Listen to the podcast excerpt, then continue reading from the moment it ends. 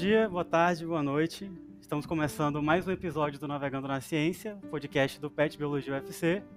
Eu sou o Daniel, sou membro do PET e estou atualmente no quinto semestre do curso de Ciências Biológicas na UFC. Eu estou aqui hoje com o Arthur Vitor e com o Danilo Saraiva. Vou pedir para eles se apresentarem. Arthur, por favor. Oi, gente, eu sou o Arthur, eu também sou petiano, estou atualmente no quarto semestre de Biologia é, no bacharelado. Professor Danilo, por favor, fique à vontade. Muito prazer ter o senhor aqui. Igualmente também, é, é, é, um motivo de muita alegria é, ser chamado, convidado. Meu nome é Danilo Saraiva. É, professor informalmente, né? No, no professor no, no, campo. Eu amo esse título também, é, que, que eu recebo naturalmente, ser chamado de professor e sou biólogo, né? Trabalho aí com consultoria ambiental desde 2009 e um entusiasta também dessa profissão. Então, estamos aí para compartilhar vivências, conhecimentos e vamos que vamos. E hoje o tema do podcast é justamente o licenciamento ambiental, a consultoria ambiental e o trabalho do biólogo nessa área de atuação. E aí eu queria pedir para o senhor começar, professor, é, contando um pouco de como foi a sua entrada na biologia e, por consequência, no campo do licenciamento, da consultoria? Pronto. É, a questão da biologia, é, existem, existem aqueles momentos iniciais, né, onde a gente fica pensando sobre uma profissão. E meu pai é funcionário público, agente administrativo, minha mãe dona de casa, então a gente não tinha assim um direcionamento em casa já como acontece em alguns casos, né, de o filho querer se espelhar na profissão do pai.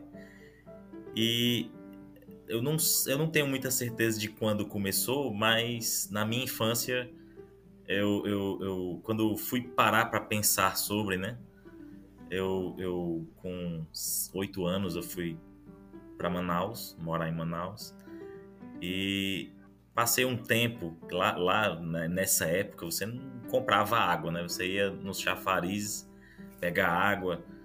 E nisso eu morei num bairro que era vizinho a um zoológico, que era o, o SIGS que tinha lá, negócio de, do exército.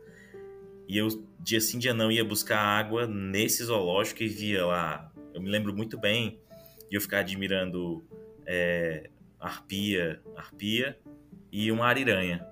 Né? Então eu ficava vendo aquele negócio, e aí quando todo empolgado, depois eles obrigavam a gente a, a gritar ao entrar e sair, grite selva. E aí esse, esse mundo assim, né, em contato com, com os animais nesse bairro também, a gente ficava andando de patins e aí aparecia um, um bicho preguiça tentando passar o muro, e aí chamava o povo, ah, leva lá pro zoológico. Então essa infância assim me deu uma vontade muito grande de trabalhar com animais, né?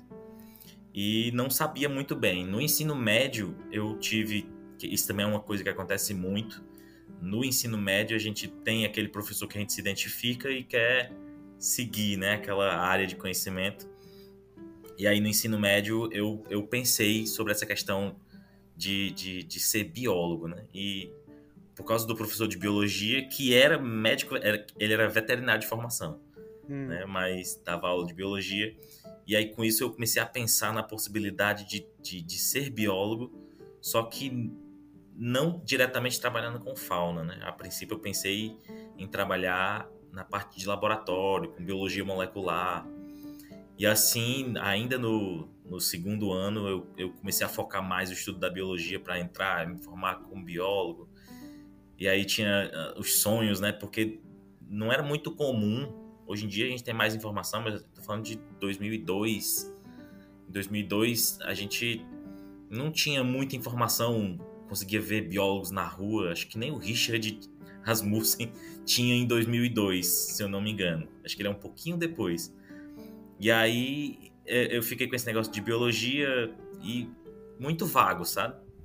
E aí eu, eu, eu, eu busquei essa é, formação e ficava com esse nome biólogo molecular na Alemanha. Fui estudar alemão e tudo mais. Entrei na universidade, fui para laboratórios e já procurei laboratórios que tinham o nome molecular, então fui para um laboratório de é, toxino, toxinologia e neurofarmacologia molecular. Eu disse, é aí, é aí, eu vou ser cientista. né? E também pouquíssima informação. Aí comecei a trabalhar no laboratório de, de toxinologia com animais peçonhentos, comecei a estudar os escorpiões, aí fui indo para campo para coletar e tal. Mas ainda assim, é, não, não sabia muito sobre a área de atuação. Na minha cabeça, eu ia ser o cara que estuda veneno, né, toxinas específicas e ia buscar alguma forma de aplicação, desenvolvendo algum tipo de fármaco. Na minha cabeça era isso. E nunca tinha ouvido falar nenhum nome de uma empresa dessa área e tal. Era, ainda era tudo muito vago, né? Aí chega um momento em que você começa a precisar de dinheiro e a bolsa não, não, não supre. Não aí a gente acaba sendo levado para um canto que tem mais oportunidade de, de emprego, que é sala de aula. Aí eu, eu ainda no segundo para o terceiro semestre da faculdade, eu comecei a dar aula em colégio e aí passei três anos e meio nessa peleja em sala de aula. Né? Fui para colégio de bairro e depois estava no Colégio Cristos, que é, é um, um, um, colégio conhecido aí na, aqui na nossa realidade. E lá, né, é, eu, eu, eu percebi que essa questão da sala de aula, apesar de, de ter uma certa facilidade em, em, em dar aula e, e, um controle da turma e tal, mas eu vi que era, era não era bem o meu sonho, né? E aí nisso, é, numa das aulas da, da, da, da universidade, na disciplina de análises ambientais, foi um dos poucos momentos na minha formação, isso talvez se você é estudante e está ouvindo aí, é, talvez você possa se identificar, porque a gente ouve tanta coisa no teórico, no mundo das ideias, e pouca coisa de aplicação prática, de onde, onde eu posso trabalhar com isso, onde eu posso ganhar dinheiro com isso, com aquilo.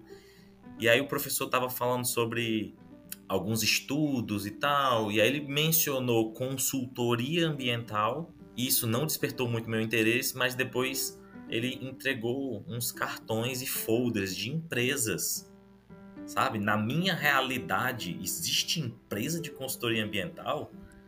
Né? E aí eu fiquei curioso e peguei o folder mais bonito de uma empresa de consultoria que era, era uma das maiores do, do Nordeste, né? muitos projetos com a Petrobras e tal. E eu vou lá. E aí, assim, eu entrei na, na área de consultoria. Eu estava quase perto do fim do, do, do, do, curso de Ciências Biológicas. E eu fui é, implorar por experiência e aí eu dei o migué de que eu, eu disse, olha, eu tô no final e eu, quero, eu tô na, naquele momento em que a gente começa a pensar em escrever um, um TCC, uma monografia, e eu achei muito interessante essa área de meio ambiente, consultoria ambiental. Deixa eu aprender, não precisa nem pagar não. Né? Aí eles gostaram mais da segunda parte que eu falei, né? Não precisa pagar.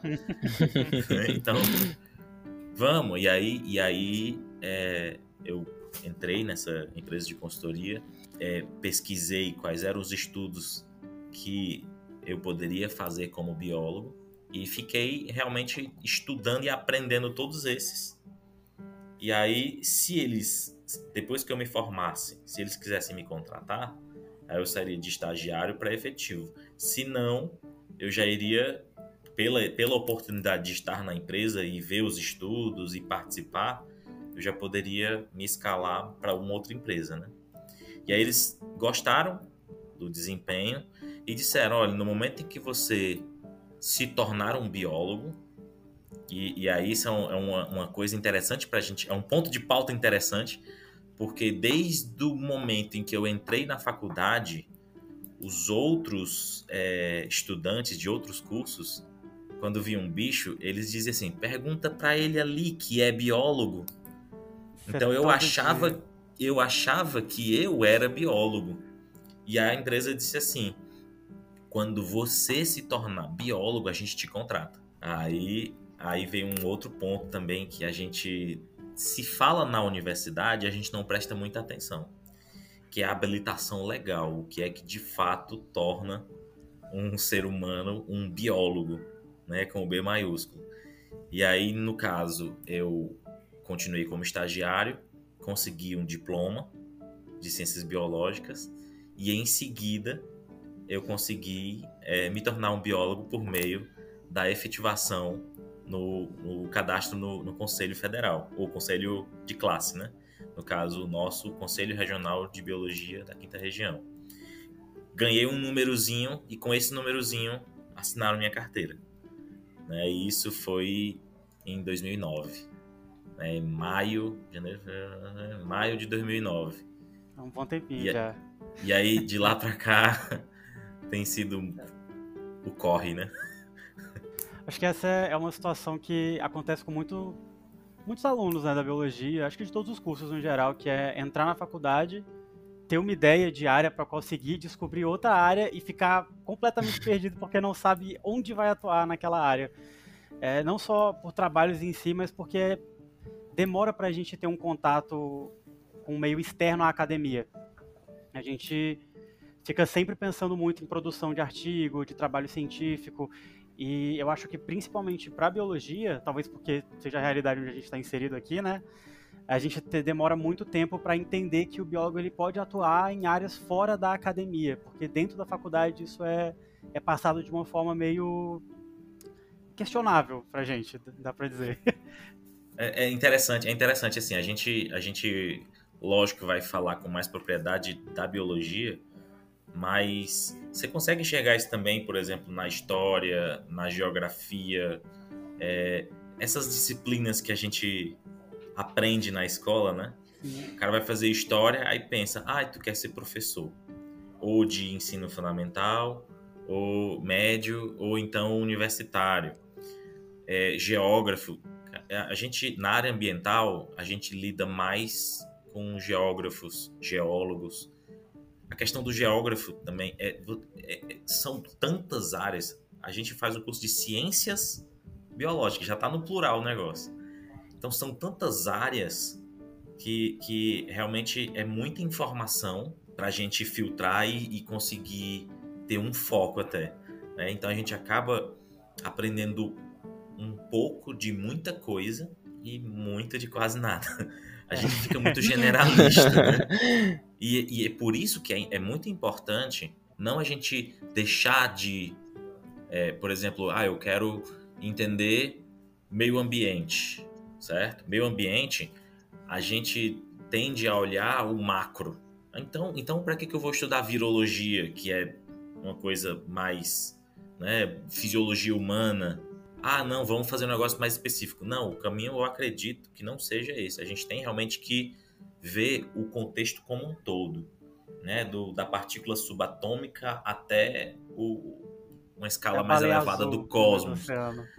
É, porque, porque a gente é interessante, eu acho lindo isso, porque a gente enxerga o todo, o, o, o abaixo de nós e o acima de nós, certo? A gente tem um país muito diverso, a gente tem um planeta muito diverso, com muitas necessidades diferentes. Então, eu acredito que um biólogo na Amazônia ele tenha é, vamos dizer, um leque de serviços diferente de um biólogo do sertão do Ceará.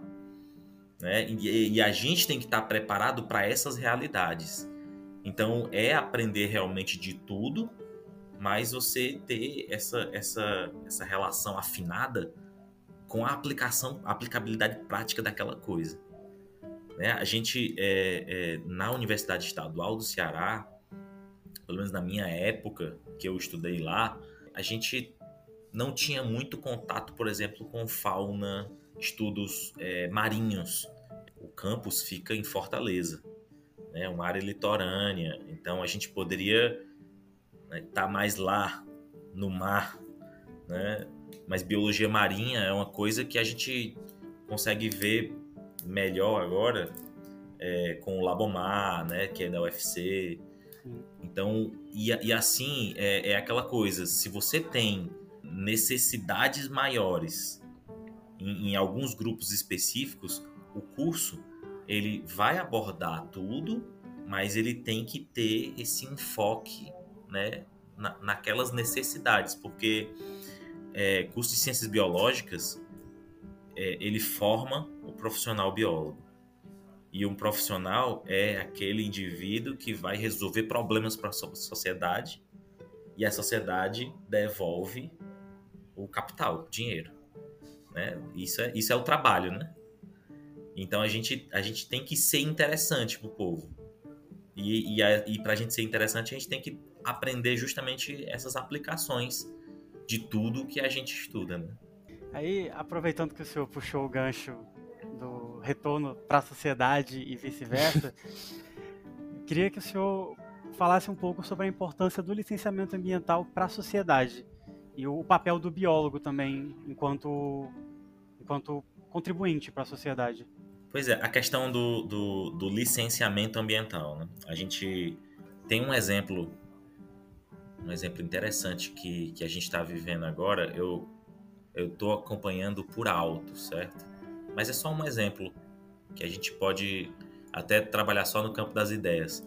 Os bugueiros, não sei se tu está acompanhando, é, houve uma regulamentação ou estão tentando ter um projeto de lei que quer permitir o acesso, é, liberar o acesso deles nas praias e tal.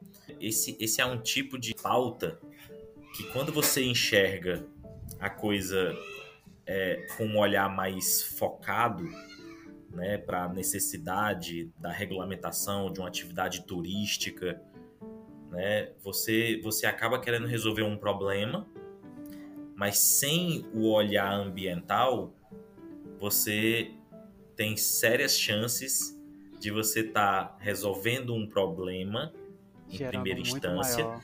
Gera um outro maior que depois inviabiliza aquele lá. Né? Então, assim, é, é, muito interessante. O licenciamento ambiental não é, não é uma área de atuação apenas do biólogo.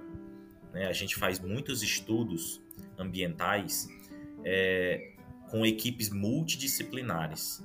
Né? Tem, tem, tem o, o, geólogo, o geógrafo, tem o engenheiro ambiental, tem uma série de profissionais, uma série de, de, de olhares, de pontos de vista para você é, enxergar o macro com uma qualidade melhor, né? Então, o, o licenciamento ambiental ele serve para isso, para dar segurança, para dar sustentabilidade nos empreendimentos, nas ações que a, a favor da sociedade.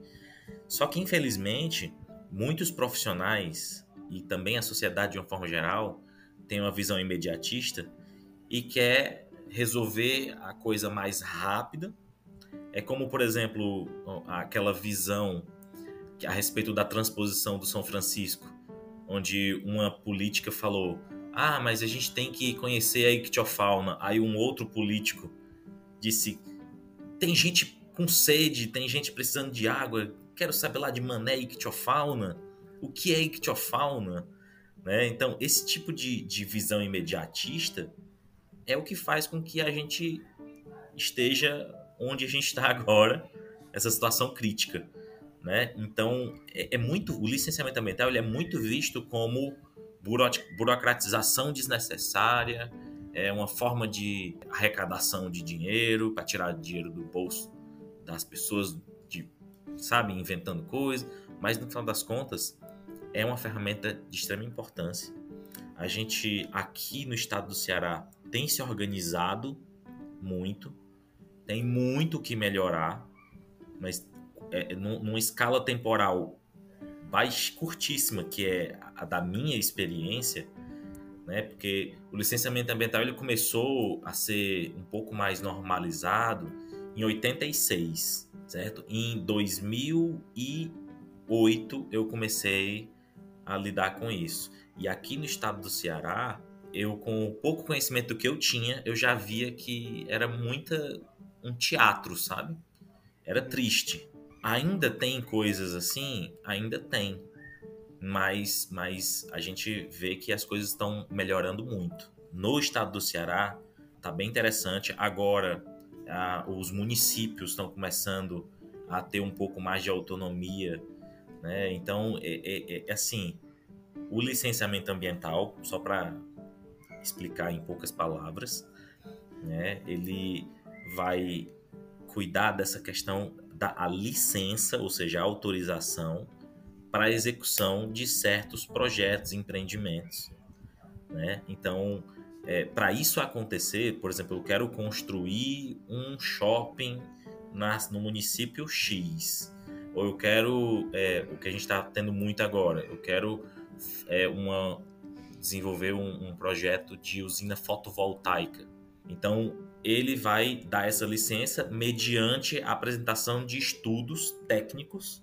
Aí tem os estudos de impacto ambiental, tem relatório ambiental simplificado, o estudo de impacto ambiental e o relatório de impacto ao meio ambiente, que é o chamado EIA-RIMA. Né? E aí essa questão também de, da necessidade da continuação, depois que o cara conseguiu a licença, aí ele vai ter a licença prévia, licença de, de instalação, licença de operação, e todas essas fases e vai ter um acompanhamento. Aí o biólogo ele atua tanto nessa parte inicial do licenciamento é, com os levantamentos de fauna para o diagnóstico ambiental. Depois tem a continuação com o monitoramento de fauna que às vezes é necessário, certo? Resgate de fauna também. Todas essas coisas, se não existissem, com certeza a visão do povo seria mais direcionada para o progresso imediatista.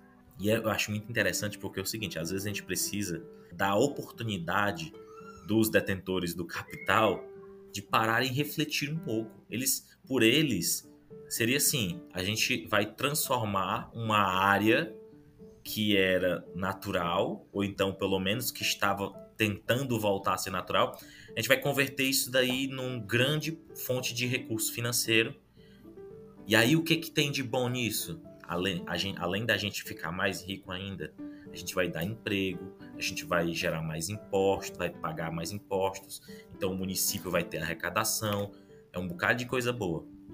E ele, ele descansa os seus olhares e repousa os seus olhares nessas coisas boas. Vou dizer que, que tem gente que, que.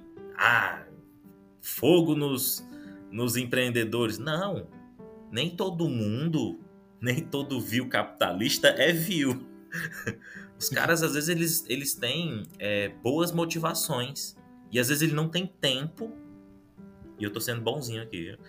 Às vezes eles não têm tempo de observar certas coisas. Então eles estão eles estão com o olhar dele repousado só sobre aquelas coisas. É o, o social, é o financeiro. E às vezes tem que olhar também que existe uma área, por exemplo, na Caatinga, que a gente tem é, uma vegetação que durante boa parte do ano ela tá seca, esturricada. Ali os animais eles vão buscar abrigo onde? No solo, né? Eles vão para tocas. Aí o cara olha para aquele ambiente e diz: "Não, aqui não tem nenhum, ser vivo". Passa o trator, é, é, é bicho sendo atropelado e tal. E às vezes eles pensam que simplesmente pegar esse bicho e jogar na reserva legal, numa outra área, pronto, a gente não tá deixando que nenhum morra. Aí tu pega, eu vou, vou na tua casa, te tiro da tua residência, derrubo tua casa, mas eu te jogo na, na casa de outra pessoa. O que, que vai acontecer? Pode até ser que, que os, os donos da casa eles vão para cima de ti e querem te matar. Porque um intruso aqui. Isso é o que acontece muito, né? Então, por isso que é, precisa de levantamento para saber quais são os moradores dali, é, retirar com segurança aqueles animais e buscar locais adequados, monitoramento para saber se esses animais eles estão conseguindo né, se adaptar àquele local. Então, por isso, é, é, a atuação do biólogo é, ela vem, enquanto esses estudos estão sendo feitos, o empreendedor está esperando para a licença dele. Então, ele também é público-alvo do nosso conhecimento.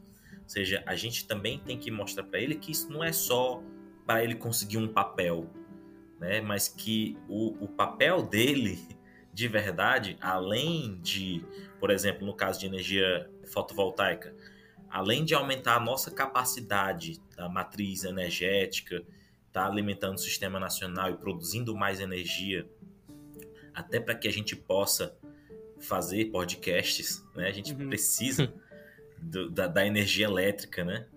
Então ele está realmente fazendo uma coisa interessante, mas ele também, através da, dessa, dessa possibilidade de participar de um licenciamento ambiental, um processo de licenciamento ambiental, ele está fazendo isso buscando respeitar ao máximo a continuidade dos recursos ecossistêmicos. Então, isso daí, o que se faz hoje em dia ainda é muito pouco. Graças a, a Allah, a Deus, que as coisas estão melhorando. Assim, tem pessoas que já estão aplicando pensamentos a respeito de valoração dos serviços ecossistêmicos, nos estudos ambientais, para que as pessoas possam entender que no momento em que você vê uma fortaleza cada vez mais quente, imagina se os prédios que foram construídos barrando o vento gostoso que vem do mar uhum. bate no naquelas árvores gostosas com aquela sombra gostosa do Parque do Cocó e espalha um vento gostoso naquela área ali do Cocó e não chega mais aqui no Itaperi, na Serrinha. Sabe? O gostoso tá ficando só lá. É. Né? Então, assim, se a gente tivesse essa visão desde a época em que Fortaleza começou a ter o boom, porque imagina o, o, cenário agora é o seguinte: a gente tá tirando todas as árvores da cidade e quando ficar um negócio horrível, aí vão querer plantar. E é o que muita gente tá fazendo. E tá escolhendo espécies lá da Índia. É, é, é. é, a, é a boa intenção com falta de informação. Você pega várias espécies invasoras, planta no meio da cidade e acha que tá tudo bem, o ecossistema é isso. O importante é ter uma árvore ali. E, e, é... aqui, em, e aqui em Fortaleza existem projetos de loteamentos onde você faz o seguinte: pega ali uma área que tem é, vegetação, aí você derruba tudo, coloca casa e depois porque o ser humano gosta de plantinhas, planta árvore. A gente, a gente não tem mais justificativa de aceitar esse tipo de visão de desenvolvimento. E é por isso que a gente é, tem que ser educador sempre, sabe? Mesmo, mesmo sendo eu, eu, eu geralmente eu estou trabalhando com bicho, né? O biólogo é, na área ambiental geralmente ele está lá fazendo os levantamentos de fauna, de flora, mas não se restringe a isso, porque tem, tem também essa pegada do educador, tanto para a população como para o empreendedor, de todas as esferas. A gente tem que compartilhar o nosso conhecimento, porque é realmente muito necessário e valoroso para o desenvolvimento de uma sociedade com ventos mais frescos e sombra. e um poucos graus mais baixos. É, é, é, super importante a gente ter um contato entre o profissional biólogo e a população no geral, até porque às vezes ir para o campo sem um conhecimento da área, da região, é, você precisa ter um auxílio muito grande da população para isso. É, eu já tive a experiência de participar de projetos de campo, cujo objetivo era fazer levantamento florístico, e aí para algumas espécies a gente só conseguiu encontrar o nome científico porque os moradores conheciam o nome popular. Então, ao mesmo tempo que a gente está educando, a gente também está sendo educado. E eu acho Sim. que para se fazer ciência, para se fazer conservação, para se fazer biologia, a gente precisa entender a realidade das comunidades no geral. E, e, Daniel, eu queria até fazer um apelo, porque é, eu, eu sei que muitos estudantes de biologia ou biólogos é, vão ouvir esse produto, né, esse podcast, e é, é assim, ó, deixa eu. Vamos, vamos escolher as melhores palavras. Quem paga o nosso salário é a sociedade. Em que sentido? Né? Quem nos dá a valorização é a sociedade. Por exemplo, até um tempo desse, os biólogos estavam lutando para conseguir um piso salarial. Sabe o processo para se aprovar um piso salarial? Ou seja, o mínimo que um profissional biólogo vai receber é X. Isso daí é feito por meio de uma lei. A lei ela é feita por meio de um político. O político ele é feito por meio de votos. E o voto é feito por meio da sociedade. O político, ele pode até gostar do biólogo, mas se a ação dele não agrada os seus eleitores, ele deixa isso para depois. Ele não, não torna isso prioridade. Então, a sociedade tem que amar os biólogos, entender que eles são úteis e defendê-los. A sociedade já ama os biólogos. E eu digo isso porque porque eu ando na sociedade, né? É, a gente quando tá no campo que a gente vai é, comprar um gelo num posto de gasolina e a gente tá lá todo fardado, as pessoas olham e dizem: Tu é biólogo? Sou. E elas vêm com uma vontade como se estivesse vendo um artista. Eu já passei, eu passo muito por isso, sabe? E eu vejo o quanto eles gostam. Uma vez eu tava. Uma coisa interessante, uma vez eu, eu fui fazer exame de vista. Aí a mulher, uma cara emburrada, a médica, oftalmologista, e não sei o que, nome, idade? Ocupação, biólogo. Ela falou assim: Ai, você é biólogo? eu disse, é. é algo especial. Mas assim, é, é só para retratar que a sociedade ela acha legal, apesar de não conhecer muito. Eles têm visões, como por exemplo, não todas, mas a maioria das vezes que as pessoas me abordam, elas falam duas palavrinhas. Na verdade, eles falam mais uma. É Richard. é, é, é, o que a população é, muitas vezes pensa assim, ó, o cara é biólogo. Ah, então ele tá indo pro mato, ele vai pegar cobra. Geralmente eles falam de cobra. Né? E às vezes quando eu vou pegar cobra, eu mostro como que pega, quando que pega, para que que pega. A maioria das vezes eu pego com isso daqui, aí mostro as fotos na câmera. Dá essa atenção, o apelo né, que eu faço aos nossos colegas, estudantes e profissionais é: eu sei que você está cansado, eu sei que você andou muito naquele dia, eu sei que foi perigoso em alguns momentos, estressante, mas no momento que vier aquela criança, independente de qual idade essa criança tenha, pode ser criança velha, criança nova, quando vier falar com você a respeito de, ah, você é biólogo, né? Dê atenção e aproveite essa empolgação que a pessoa vem e empolgue ainda mais, né? Dê, dê mais razões para ela amar ainda mais essa profissão. Porque eu tenho, eu tenho às vezes parado assim, é, é, tô indo almoçar e a pessoa vem fazer perguntas, a gente vai e esclarece e explica e dá um, sabe, dá um, um, um, um drop, um drops de, de, de, de informação.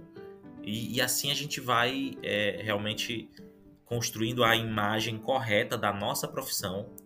Tem muita gente que não gosta de ser associado, por exemplo, a esse nome que eu falei, que é um biólogo que foi para televisão, não está mais na televisão, mas ainda é conhecido nas redes sociais.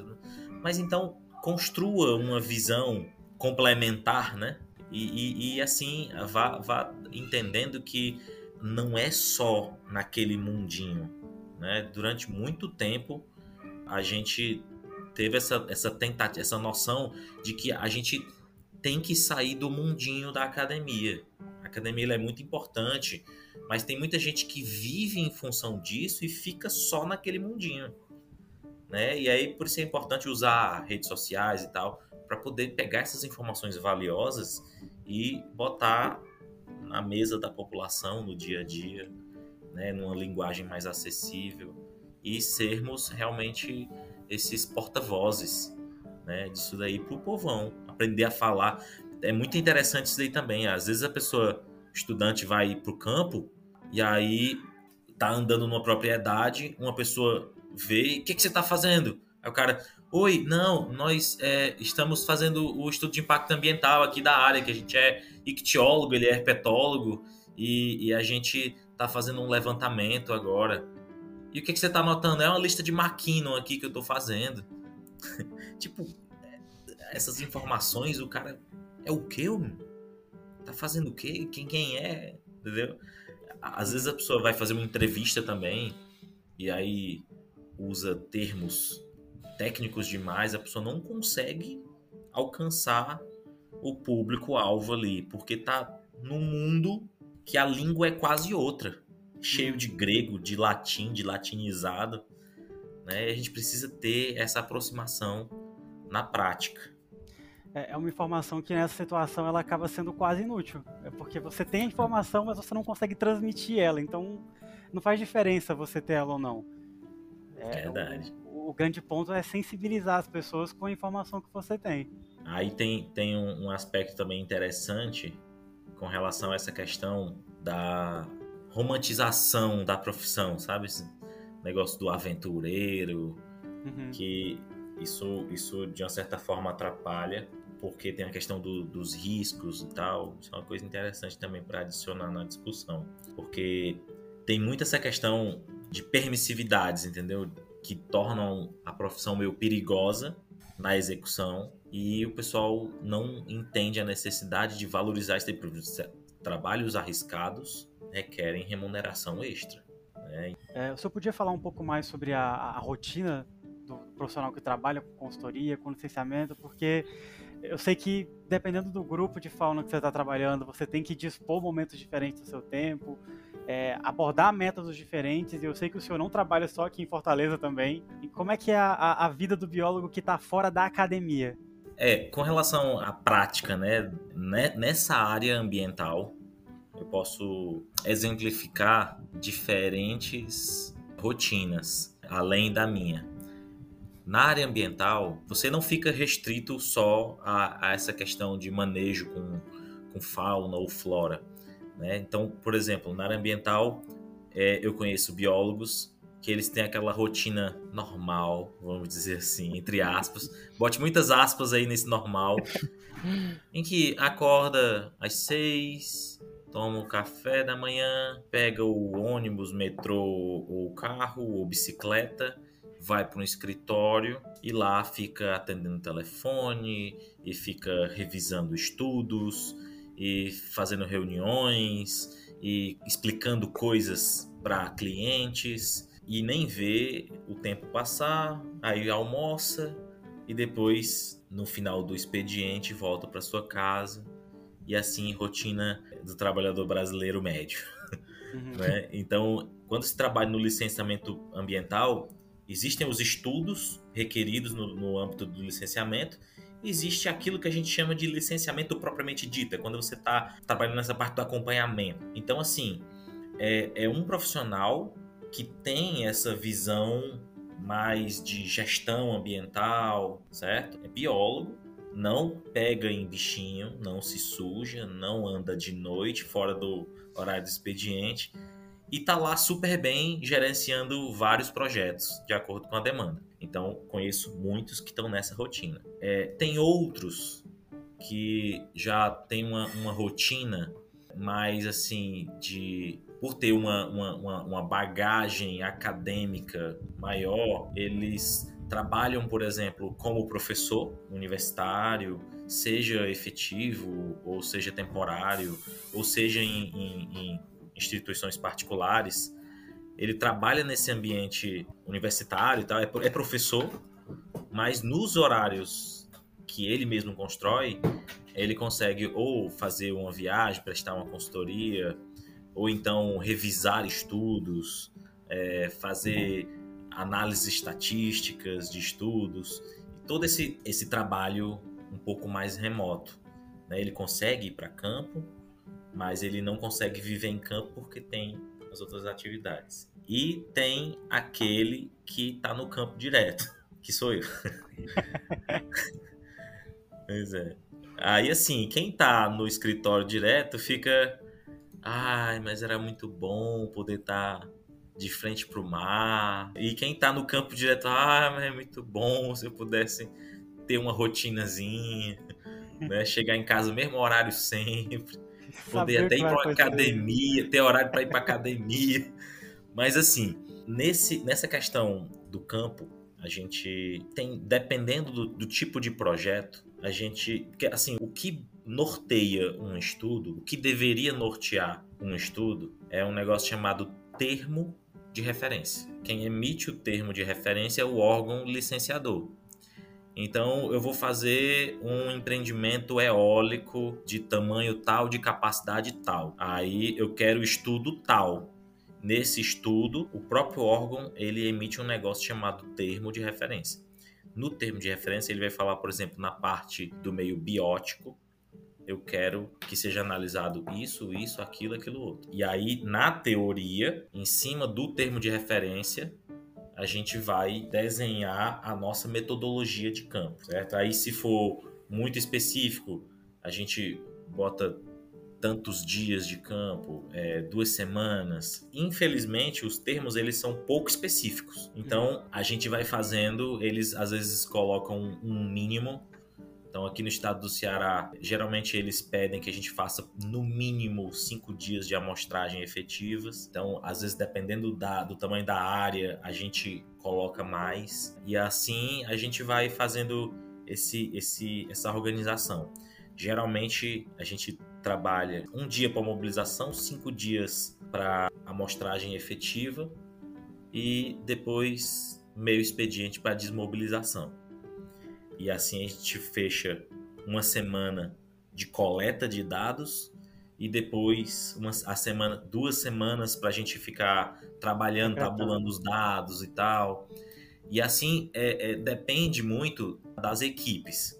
Porque, por exemplo, quando é só o biólogo sozinho, foi chamado para fazer um trabalho com herpetofauna, que estuda anfíbios e répteis. Quando você vai para o campo, você vai lá pegando seus dados terminou o campo, agora você vai tabular, aí vai fazer levantamento de dados secundários e tal, escrever a parte do relatório, depois se reunir com o coordenador de fauna para poder fazer um estudo mais unificado e não vários mini estudos, né? Mas às vezes você já tem uma equipe onde você está lá fazendo a coleta de dados primários e já tem gente fazendo a organização dos dados secundários, que é com a, consultando artigos científicos e tal, né? Tem uma parte, uma pessoa que fica específica lá para fazer a parte é, estatística e tudo se reúne. Então, de, dependendo de como é a equipe, você tem uma rotina diferenciada que você consiga fazer mais estudos em menos tempo, uhum. né? E com a mesma qualidade, lógico, porque mais em menos tempo você tem que ter mais gente. Sim. Ou então pessoas ganhando mais também. Essa equação não, não tem como. não fecha tão fácil. Né? não, né? E aí, aí, assim, com relação ao campo mesmo, isso é, é uma obra de arte, viu? Porque geralmente em trabalhos grandes você tem um carro para os biólogos. Então você pega cinco pessoas. Agora está começando a ter mais quatro A. As coisas estão funcionando na, aqui no, no, estado do Ceará. Tá mais ou menos assim. Na Caatinga, em área grande, eles estão pedindo agora entomofauna, herpeto, ornito e masto. Aí quando tem corpos hídricos expressivos, na, nas áreas diretamente afetadas, ou área de influência direta, aí eles pedem também ictiofauna. E aí, imagina, entomo, ictio, herpeto, masto e ornito. Sem os ajudantes já dá um carro cheio. Aí as metodologias são como? Um começa bem cedinho, às vezes 5 da manhã, né? você tem que. Cinco, nos horários mais cedos, tem que verificar as armadilhas de pitfalls de herpeto, de aí, às vezes cai mastro também, os ratinhos caem nos pitfalls também. Shermas e tomahawks você tem que verificar no primeiro horário. Transectos de aves tem que ser no primeiro horário. Buscativa de abelhas nos horários mais frios. Então tem toda uma mobilização que você tem que fazer, porque se você não se organizar, no final das contas, toda a equipe vai sair umas quatro e meia para estar tá lá no campo e vai voltar tarde da noite porque ainda tem à noite os morcegos, tem busca noturna. de todos os grupos. Dependendo da metodologia, até Entomo também tem atividade noturna. Ictio de noite é que ficar de, na água de noite eu, eu nunca ouvi falar, mas não, não, que vai não. que tem, não sei. Não sei, não sei. Geralmente os caras pegam, pegam, durante o dia mesmo. Então você realmente é, é uma coisa muito puxada e você tem que fazer esse ajuste é, é, bem feito para dar tempo, horários de descanso.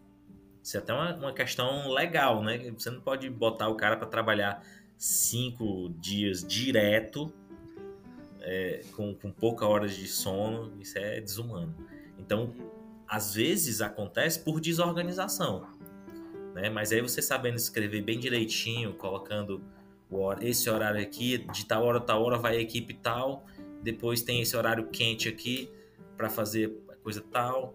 Você pode às vezes pegar, por exemplo, o profissional é, da Herpeto, deixa ele verificar se tem armadilha de, de mastro, porque quando tem, às vezes não tem, quando tem, ele pega o bicho e leva para o outro analisar e depois devolve. Vai fazendo esses ajustes, né?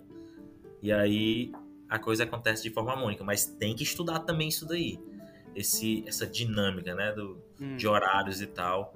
Nos planos de trabalho já vem dizendo direitinho como é que vai ser os quais metodologias vão ser usadas para cada grupo, qual o esforço amostral de cada um, qual é a faixa de horário de cada um. E tudo isso daí tem que ser bem milimetradozinho justamente para poder ter essa sincronia tipo de programa de televisão. Assim na atuação do biólogo em áreas de licenciamento ambiental, geralmente o cara, quando ele vai comprar uma grande área para fazer um empreendimento, muitas das vezes o local ele é de difícil acesso, é uma área grande, um local afastado. Então, infraestrutura é uma coisa que é precária. Por exemplo, eu fui fazer um serviço beirando a um lugar chamado Serra das Confusões, no Piauí. A confusão lá era grande, porque assim, tinha uma estrada, aí da estrada, da, da rodovia, você tinha que entrar em estrada, em estrada carroçável 44 quilômetros até chegar a uma fazenda. E dessa fazenda você ia pegar um acesso da cerca da fazenda por mais uns 30 e poucos quilômetros, em beira de estrada, em beira de cerca, na verdade, não era uma estrada, era só beira de cerca. Para chegar esses 44 quilômetros, não dava para ir em carro pequeno, tinha que ser carro 4x4. Mas depois que chegava nessa fazenda e você não entrava na fazenda, era só o ponto de apoio, você tinha que andar mais esses 30 e poucos quilômetros num canto que não passava carro. Ou seja, vai andar 30 e tantos quilômetros demoraria muito tempo. E era carregando equipamento. Era para o Serviço Florestal Brasileiro, para fazer inventário florestal, inventário florestal nacional. E aí o que, que a gente tem que fazer? Não tem pousada, teria que fazer um esquema de você carregar motos na caçamba do carro para poder depois ir até aquele trinta e tantos quilômetros. É, dormir ao relento. Porque não, não tem como, não tem como você chegar, fazer todo esse percurso tal. E voltar depois. É. E aí, esse tipo de coisa é, não é visto, sabe? É, é, às vezes, o profissional, ele, ele pensa que, não, eu tenho que ir naquele xizinho do mapa. E eu tô sendo pago para isso. Né? Aí, nisso, é, vem estradas perigosas, é, condições precárias, e tudo isso daí tem que ser visto na esfera profissional, assim, com o olhar profissional. Você não pode é, expor a, a, pessoa a esse tipo de riscos e a pessoa recebe o mesmo salário por isso, independente de qualquer coisa. Né? Não é levado em consideração os riscos, nem pelo empreendedor e nem pelo próprio profissional, que tem aquela visão de aventura. Eu sou Indiana Jones, eu sou aventureiro. Dora aventureira. Tem, tem aventura, tem emoção? Tem. É legal? É radical? É. Mas aí você tem que saber o seguinte: tá arriscando a vida? Tá. Tá recebendo por isso? Tá não. Então tá errado. É, ó, eu tô fazendo um trabalho agora numa área aqui em Fortaleza, perto do Mucuripe. E eu tenho que trabalhar à noite. Então, é, eu vou com equipamentos caros, eu vou com os meus equipamentos, vou, tenho que ir, tenho que fazer análise de, de, de bate detector e um equipamento desse é mais de 3 mil reais. Se o dono aparece e leva e eu não considerei o risco na hora de fazer o orçamento, né? Então, e, todo esse tipo de coisa ele tem que ser levado em consideração. Certo? Aí no final, você vai no meu Instagram, danilo.biólogo, e você vai ver lá, é, nesse trabalho que eu fui na Serra das Confusões, você vai ver carcaça de tatu bola, que é um animal ameaçado de extinção. Você vai ver é, uma pegada de onça, que eu a gente, a gente fez um caminho mais ou menos 4 quilômetros do percurso que a gente fez era seguindo o, o rastro da onça. Sabe? Vi, vi é, jararaca no meio da estrada, ouvi o esturro da onça e os caras nativos lá saíram correndo e eu pensando que eles estavam com medo de trovão, porque eu ouvi tipo um trovão uhum. e era o esturro da onça. Tudo coisa legal que é o que fica no Instagram. Mas o engenheiro florestal que estava comigo, ele levou tanta chuva que no primeiro dia baixou o sistema imunológico dele, ficou gripado, passou mal e não foi trabalhar no dia seguinte. Porque foram, sabe, 30 quilômetros, era, era numa estrada horrível, na verdade era beira da cerca, não era nem estrada. Então, muito cansativo e isso daí não vai pro Instagram, né? Então, é esse tipo de coisa que, que tem que ser levado em consideração também. Os riscos, eles não podem ser romantizados. É, o, o, fator humano, ele é sempre um ponto, né? Por bem ou por mal, sempre, a gente sempre tem que considerar isso em qualquer ambiente que a gente vai trabalhar. É, é importante ter isso em mente. E aí, professor, aproveitando que o senhor falou sobre o seu Instagram, eu vou pedir para o senhor conversar um pouco sobre a Rescue e como o senhor decidiu trazer ela para a realidade e como tem sido a experiência na Rescue. Sim, a, a Rescue é, é, ela é um retrato da dificuldade que a gente tem de, de lidar com experiências empresariais, vamos dizer assim, é, como biólogo. A gente aprende ciência e tem uma dificuldade muito grande né, de, de, de conseguir, por exemplo, se enxergar como sendo dono do seu próprio negócio, autônomo, empresário. E assim, é, eu desde que comecei a trabalhar, eu, eu, pensava em montar minha própria empresa de consultoria. Tentei é, abrir uma empresa, só que no período que eu abri, ela mais é, tinha mais empresas fechando, porque foi na época da, da crise aí, o começo dessa, da, de uma crise forte dessa nossa década, né? Uhum. E aí não vingou, e, e aí eu comecei a fazer trabalhos como autônomo. Só que aí é, eu vi, eu percebi que, que existe uma dificuldade muito grande de empresas encontrarem equipes de biólogos. Eu, eu percebi que eu estava é, apresentando muitas, muitos projetos é, em órgãos como, por exemplo, o Conselho Estadual do Meio Ambiente, o COEMA, os ERRIMAS, todos eles passam por audiência pública e depois vão para o COEMA. Eu percebi que eu estava fazendo muitos trabalhos e eu achava que era porque eu era muito bom, mas na verdade é porque tinha pouco profissional mesmo. O pessoal, o pessoal é, é, teve uma, uma amiga minha que ela entrou em contato comigo para passar um trabalho para mim, mas ela disse assim: "Olha, eu tô ligando para ti porque a gente tá recebendo tanto trabalho de um mesmo profissional que a gente queria que você fizesse". Aí ela foi me explicar isso e disse: "Danilo, eu não vou poder fazer, eu queria que tu fizesse, mas não diz que foi tu". tipo, é assim, tava tava fazendo é, tanto trabalho que o pessoal no órgão ambiental estava querendo que fizesse com outra pessoa para poder variar um pouco, Sim. sabe? Eu vi que, que isso daí era porque é, é realmente muito difícil, porque o biólogo quando ele se forma ele quer ter aquele emprego fixo dele. E muitas vezes as empresas de consultoria ambiental, elas não conseguem contratar muitos biólogos. Então ela às vezes contrata por demanda. Então eu te chamo para fazer um trabalho agora, te pago e daqui a pouco não tem mais o trabalho seguinte, então tchau. Aí o cara fica um tempo esperando que outros trabalhos apareçam. Aí não aparece, a fome bate, ele vai ter que procurar outra coisa. Então acabam deixando a profissão de lado e vão buscando outras coisas, porque são fixas. Então eu pensei, eu tenho dificuldade de, de organizar uma empresa, então vou fazer um grupo.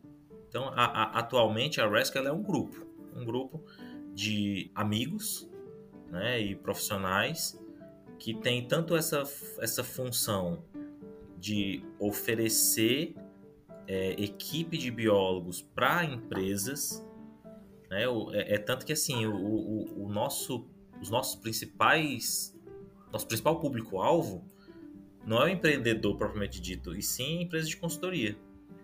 Né? Então a gente está querendo resolver um problema das empresas de consultoria, onde tem uma dificuldade que é realmente muito do nada você consegue um, um projeto grande e você tem que ter lá cinco profissionais habilitados para isso, para aquilo, para aquilo outro. Então a gente entra com essa equipe, né? E também é, tem os, os profissionais que são os que fazem, emitem as ARTs e tem os auxiliares. E aí, com os auxiliares, a gente também trabalha essa questão da formação, né? Que aí eles vão aprendendo é, a fazer as metodologias e tudo mais, e vão ajudando a gente no campo, emprestam-nos a sua jovialidade, e nós em contrapartida, é, entramos com dinheiro e experiência para eles, né? E assim é, a gente tem feito boas parcerias com grandes empresas de consultoria e também feito trabalhos diretos, né? É, não é o, o, foco nosso tá é, é justamente em organizar é, essas equipes. A gente pega parte dos recursos que a gente consegue com esses trabalhos, a gente compra de equipamento e a gente também está montando um estoque de equipamentos para que as empresas de consultoria daqui da região não precise, por exemplo, ter um espaço grande para entulhar é, equipamentos como armadilhas, Sherman, Tomahawks. A gente presta esse serviço de, de aluguel, né? É, entre biólogos, entre colegas, a gente faz valores irrisórios mesmo, só para uma questão de manutenção. E assim a gente vai fortalecendo essa área de atuação dos biólogos, né? E assim, ela tá no comecinho, né? Se você for lá, Rescue Underline BR, em francês, Rescue Underline BR, você vai ver que lá no Instagram a gente ainda tá bem tímido, porque a gente tá, tá começando, né, ainda. Vai, vai mais para frente é, se tornar um negócio. Assim, a, a, um dos pontos que a gente gostaria de usar essa marca é justamente para é, ser um, um, meio de a gente conseguir potencializar a, atuação do biólogo na nossa realidade. Né? Então, se tiver, se ouvindo tiver interesse, segue lá, como eu falei em francês, rescue underline BR no Instagram e bota lá, ah, tem interesse de conhecer e tal, porque é, é muito interessante que a gente às vezes precisa de pessoas para mesmo para carregar peso mesmo, sabe? É, é, é pro, pro braçal. Né? Você sabe bem do que eu tô falando, que você é, já, já, é. já cavou os buracos, já cavou pitfall, né? Então, esse tipo de, de, de coisa é interessante porque a gente pode organizar e dar essa experiência que é o que muito falta na academia. Então, é, é uma oportunidade muito boa para estudantes de botar o um nomezinho lá e olha, quando tiver a oportunidade, me coloque, eu quero ser o próximo da lista. E a gente organiza, dependendo da demanda, a gente, olha, pode usar aqui a pessoa e vamos testando e vai vendo. Até mesmo para saber se você tem aptidão para coisa, né? Tem gente que não gosta de bicho e quer ser biólogo. Não tem problema nenhum. Né? Não, não é necessário pegar em bicho só para ser biólogo. Tem o biólogo que trabalha com bicho. E, e mesmo na área ambiental, você não precisa. Eu conheci uma pessoa que tinha medo de rolinha, de qualquer tipo de bicho, e um outro disse assim: Ah, cara, então que tá na profissão errada. Eu falei: Não, tá não. Você com certeza gosta de outras coisas que o biólogo faz também. Né? Então é isso. Eu, é um convite que eu faço. A gente é, é, é entusiasta da profissão ama a biologia e ama indiretamente, né, acaba amando também os biólogos. Né? Então eu acredito que existe biólogo mau caráter? Existe. Mas só por ser biólogo a gente releva. Tá? Fica, fica com o um pezinho atrás, precavido? Fica. Ele fala mal de você pelas costas? Fala. Mas é biólogo, é, é da família. Nossa profissão e a importância dessa profissão para a sociedade é superior a, a todo e qualquer tipo de picuinha ou coisinha assim, conflito de ego e tal. Né? Então, se tiver curiosidade, fala lá com a gente no Brask Underline BR e a gente conversa direitinho. É, tive, tive a oportunidade de participar de dois dias de campo com, com o professor, aprendi muita coisa. Aprendi a amar basicamente todas as armadilhas básicas que a gente precisa saber fazer um levantamento. Então, Tomahawk, Sherman, rede de neblina, que eu nunca tinha visto na minha vida e eu quase não vi porque ela é muito fina, realmente não dá para ver ela direito. É, Pitfall e, enfim, foi uma experiência é, curta e muito enriquecedora, muito enriquecedora. Pois é, e essa tua experiência foi aqui em Fortaleza, né? É uma coisa é, que eu até expliquei bastante lá que era uma área que não justificava uma metodologia tão complexa, porque era uma área já bastante antropizada, mas deu aí pra gente. Faltou só o sol, que tinha muita árvore lá, viu? É, Faltou o era... sol e algumas horas de caminhada, mas. Pois é, era, era aquela, aquela famosa metodologia de que você olha, a flora é mangueira e a fauna é cachorro. E é isso, não tem. não tem muito mais coisa lá. Era isso que tinha. É. Mas foi uma experiência muito legal, muito bacana. E aí, professor, para finalizar, queria que o senhor falasse um pouco sobre como ingressar na carreira de, de, de licenciamento de consultoria ambiental aqui em Fortaleza e que conselho senhor deixaria para o pessoal da graduação que tem interesse na área? Olha, a gente tem áreas muito interessantes para atuação profissional, área de saúde, área de biotecnologia, comércio também, você tem aí uma necessidade muito grande da população em, em ter espécies florísticas né, é, nativas para fazer embelezamento de jardins, de, da sua própria casa mesmo também. Então é, é muito interessante você entender que você, como biólogo, pode usar o, os conhecimentos acadêmicos para isso, certo? E para a parte de meio ambiente, específico para a parte de consultoria ambiental, que é o, onde eu consigo pagar a escola dos meus filhos e tirar o sustento. o conselho que eu dou é o seguinte: a gente tem uma série de serviços que são exigidos pelos órgãos ambientais. Vou citar só alguns: estudo de impacto ambiental, relatório ambiental simplificado, estudo de viabilidade ambiental, levantamento, monitoramento e resgate de fauna, planos de gerenciamento de resíduos sólidos, pode ser da construção civil, só sólidos mesmo, ou então saúde. Tem uma série de serviços. O que você precisa fazer? Aprender esse serviço. Como é que você pode aprender esses serviços? Estuda. Tem modelos de relatórios. Você, eu acho muito interessante quando você pega um relatório e você lê a metodologia, vê os resultados, aprendeu aquilo ali, aí depois vai pegar um outro relatório de outra empresa ou de outro estado. Tem muitos modelos na internet. Aí você vai vendo mais ou menos o que é que não pode faltar num estudo desse. E depois, aquilo que for faltando de conhecimento, você vai para livros, artigos e vai complementando para você conseguir ter um arcabouço teórico. Depois disso, você vai para a questão da prática. Como é que eu poderia obter prática? Uma das formas de ter prática com isso é você buscar estágios ou oportunidades profissionais, trainee. Se você já se formou, fica mais difícil você entrar num estágio. Então, pega é, parcerias com, com empresas, se oferece, sabe, para você ter um cargo de auxiliar ou então um cargo de experiência, é, trainee, ou seja lá qual for o programa que a empresa adote. Ou até mesmo pegar empresas de consultoria que são menos organizadas com relação a essa questão de né, estrutura organizacional e tal, e chega para ele, ei, deixa eu ajudar, nem que seja revisando o texto, sabe? Então, vai no, no Google, procura contatos, ou então no Instagram, e não tem problema, sabe?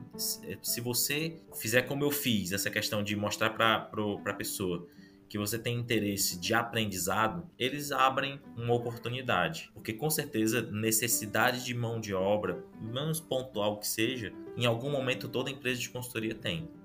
Então vai insistindo, vai buscando esses, esses contratos também mais é, esporádicos que possam aparecer e vai, vai se permitindo, conversa com colegas que já atuam, seja estagiário de uma, de uma empresa de consultoria, ou seja estagiário de órgão ambiental.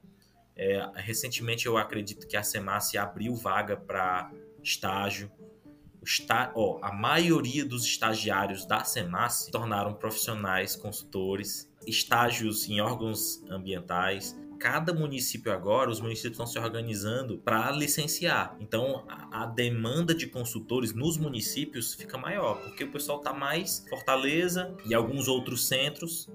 Então, tem, por exemplo, Cruz, Bela Cruz, Marco, toda aquela região ali é, Jericoacoara, Sobral, Aracati. Muitos municípios estão licenciando e precisam de estudos. Então, aprendeu a fazer o estudo, vai lá e busca as oportunidades. Um grupo que eu indico você procurar para ter essa, essas experiências é a do gatinho amarelo, chama Rescue. Mas é isso aí. Tudo é uma questão, Daniel, de network. Não é, não é palavra de. Não é, não é balela de coach, não. Porque é o seguinte, ó. Muitas pessoas, quando precisam de um biólogo, elas não têm uma lista de biólogos na cabeça. Então ela vai lembrar daquele que está no topo da mente. Quem não é visto não é lembrado. Então, converse com pessoas, converse com, com outros profissionais de outras áreas e ser conhecido. Use redes sociais. Eu, atualmente, fecho muitos contratos por causa de rede social. É, é um meio interessante, divulga, mostra, eu sou biólogo.